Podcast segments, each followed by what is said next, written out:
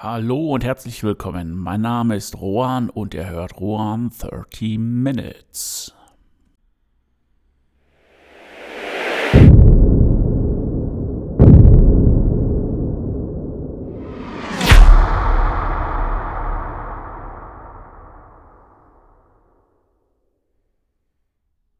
In der letzten Episode habe ich euch erzählt oder angefangen zu erzählen, wie ich mein Vermögen aufbauen möchte, damit das Experiment am Ende dann auch so ausgeht, wie ich mir das vorstelle.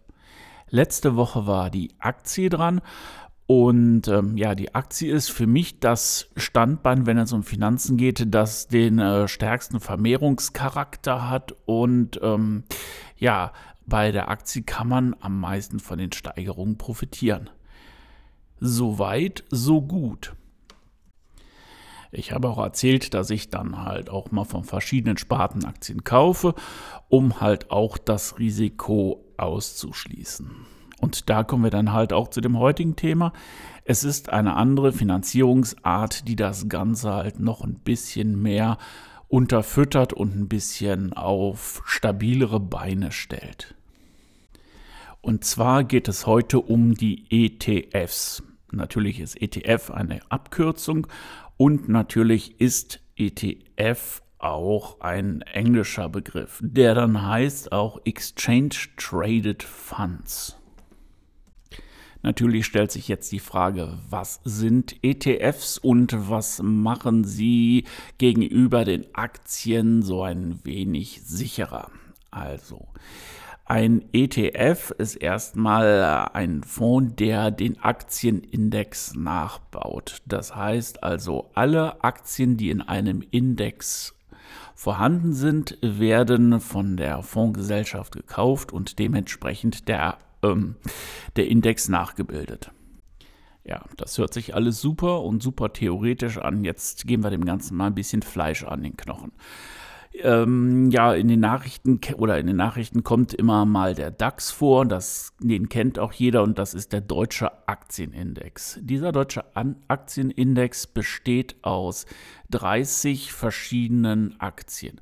Und wenn ich jetzt ein ETF bauen möchte, also den Index nachbauen möchte, kaufe ich von jeder Aktiengesellschaft, die im DAX drin sind, die Aktien. Das heißt also, ich kaufe 30 Aktien, Aktienpakete in was für einer Größe auch immer und damit wird der Index nachgebaut. Und daraus haben dann halt diese Fondsmanager oder ETF-Manager ja ein Paket geschnürt und ähm, man kann dann halt auch einmalig oder als Spareinlage in die ETFs einzahlen und dann halt vom Wachstum, aber auch dann halt, wenn die Börse mal runtergeht und der Index runtergeht, von dem negativen Wachstum profitieren oder dann halt auch dementsprechend nicht profitieren.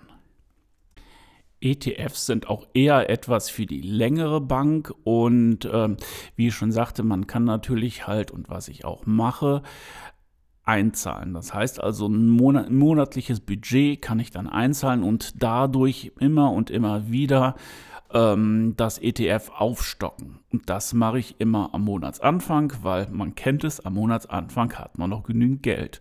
Und das Geld kann man natürlich oder sollte man auch permanent einzahlen, was man auch immer macht. Ich mache es in ETFs so dass man zum Schluss oder am Ende des Jahres dann schon mal wieder einen Grundstock hat, ohne dass man dann am Monatsende das Geld auch sonderlich vermissen würde. Es mutet an wie so ein kleiner Psychotrick oder ich verarsche mich selber, aber im Grunde genommen ist es ja dann halt auch für mein Experiment, für mein Ziel im Leben gedacht. Deswegen am Monatsanfang tut nicht weh, weil am Monatsende vermisse ich es nicht, weil es eh schon weg ist. Ja, wenn ich mich jetzt dann für ETS interessiere, ist es halt auch genau wie mit den Aktien. Ich brauche eine Strategie. Ich muss schauen, welcher Index kommt für mich in Frage, genauso wie welche Aktie kommt für mich in Frage.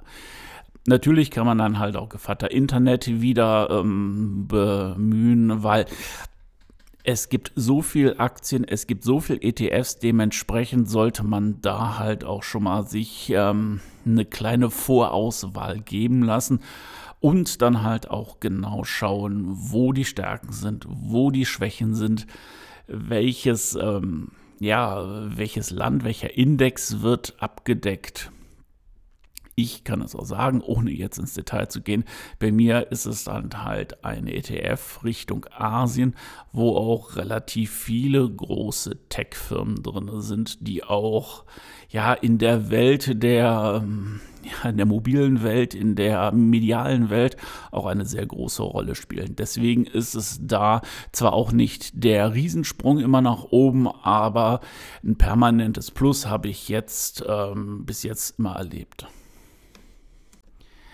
Wie sieht es mit der Sicherheit solcher ETFs aus? Also dadurch, dass man über einen Index, wie viel Aktien der auch immer beinhalten mag, einen Schnitt hat, wird man nie ähm, ja, so eine Kellerfahrt erleben wie, weiß ich nicht, Wirecard, wo es dann auf einmal ja im, im Sturzflug nach unten geht, ähm, weil der gewogene Schnitt über die ganzen Aktien, die in diesem Index vorhanden sind, sich dann ausgleicht. Das macht das Ganze natürlich auch ähm, sicherer. Natürlich wächst es nicht so schnell wie eine einzelne Aktie wachsen kann und ähm, man mindert im Grunde genommen ähm, ja den Verlust, respektive geht einher, dass man vielleicht weniger Gewinn hat.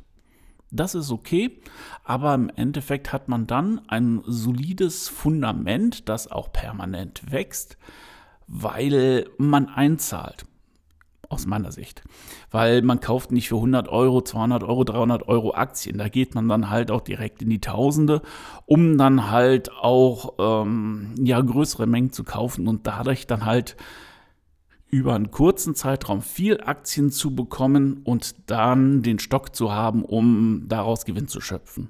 Bei ETFs ist das im Endeffekt so ein bisschen auf die, auf die äh, längere Bank geschoben. Ja, und wer sich so ein bisschen länger mit Aktien, Aktienmärkten und sowas beschäftigt hat, dem kommen die ETFs so ein bisschen bekannt vor, so ein bisschen an Anlehnung an Fonds. Aber da habe ich dann auch eher, da wird nicht ein Index nachgebaut, im Endeffekt habe ich dann ähm, Schwerpunkte. Schwerpunkt Automobil, Schwerpunkt Chemie und mit Beimischung von allen anderen.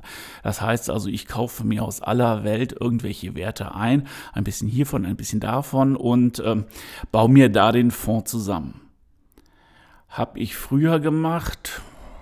Ich muss sagen, ähm, die Gewinne waren jetzt da nicht so dolle, obwohl es auch dann in den Hochzeiten der Aktien oder als ich in den Hochzeiten der Aktien gekauft habe, und die Aktien immer noch gestiegen sind, ähm, hat der Fonds sich da nicht so bewegt, wie ich mir das vorgestellt habe. Aber so da bin ich mit den ETFs auch weitaus zufriedener und muss sagen, das ist, denke ich mal, auch eine Investition, die ich dann über die lange Zeit laufen lassen kann.